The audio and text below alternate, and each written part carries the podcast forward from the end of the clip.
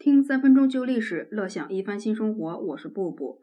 张骞出使西域的时候呢，发现了一种马，这种马彪悍无比，出汗就跟出血一样，颜色是暗红的。后来传说中的吕布所驾驶的那匹马赤兔马，就是汗血宝马的品种之一。对此呢，也有一些动物学家说，是因为那些马呢是野生杂交出来的，体内有寄生虫，这个有待考证。不过张骞跟刘彻当时可不认为马是有寄生虫的。张骞出使西域有十多年，他从东到西历经坎坷，跟取经一样，中间呢还被匈奴人给抓住了，强迫张骞来做匈奴人家的女婿。张骞还在匈奴生了两个孩子。即使是这样，张骞也没有忘记自己的使命，他是找机会就逃跑，把在匈奴娶的媳妇儿啊、生的孩子们都给带回长安了。他走的那段路呢，就是后来丝绸之路的其中一段。张骞终于逃回汉朝了，他手里面依然拿着他做大使出发时候带的那个使节，使节上面的毛都掉光了，不过呢，还是终于带回来了。十多年后回来，告诉武帝刘彻说，那个时候啊，我在大宛国发现有那么一种马，出汗跟出血一样，马特别的壮。为什么当年高祖刘邦没打赢匈奴呢？不是高祖打仗不行啊，是高祖没有配宝马，马不行啊。刘彻这么一听，觉得有道理。马上派人带着二十万两黄金，还有丰厚的财物去找大宛国的国王，要拿钱来换马。大宛国的国王不愿意呀，大使就发了脾气，两方呢就争执了起来。结果汉朝的大使被杀死了，刘彻这就怒了，一次又一次的派兵去打大宛国。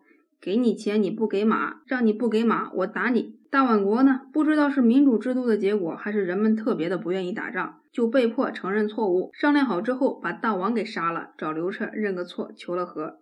汉朝这才弄了几千匹汗血宝马，给迁到了汉中之地。